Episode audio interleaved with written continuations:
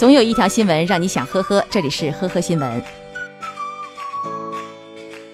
近日，印度石油大亨帕德拉的儿子失踪近一个月，警方搜遍了德里和孟买，却没有发现任何线索。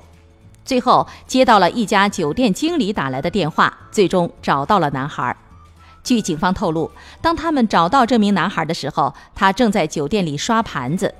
更令人哭笑不得的是。男孩称，他不喜欢学习，也不想上大学。这段时间，他一直在高速公路上的小卖部和餐馆里打工，还曾睡过大街。自己一直想从家里逃离，以此证明自己的潜力。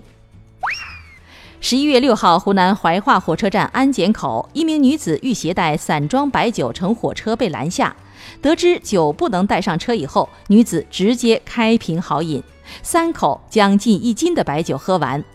安检员上前劝阻的时候，女子坚称没事儿，不想浪费。而正当女子准备进站乘车的时候，就醉倒在地上。女子称这是用白酒泡的药酒。医护人员到场将其送至医院醒酒，身体已无大碍，车票也已经改签。近日，厦门交警在某幼儿园开展交通安全宣传教育的时候，一名五岁小男孩提问。警察叔叔，你不是讲开车不能喝酒吗？但是我怎么看到有人来载小孩子都有喝酒？根据小朋友反映的情况，民警随即在幼儿园附近展开了酒驾检查，结果真的查获了一名骑摩托车的酒驾家长。该男子林某的酒精检测结果显示，其为酒后驾驶机动车，且林某并未取得摩托车驾驶证，他的摩托车也没有挂牌。这名家长说自己上午喝了一瓶啤酒，以为没事儿，就骑车来接孙子。最终，林某被依法处以罚款一千八百元、暂扣车辆的处罚。近日，江苏南通发生了一起交通事故，一辆车撞上了路口的警示桩。一名男子称，当时是他开的车，女朋友王某坐在副驾驶座上。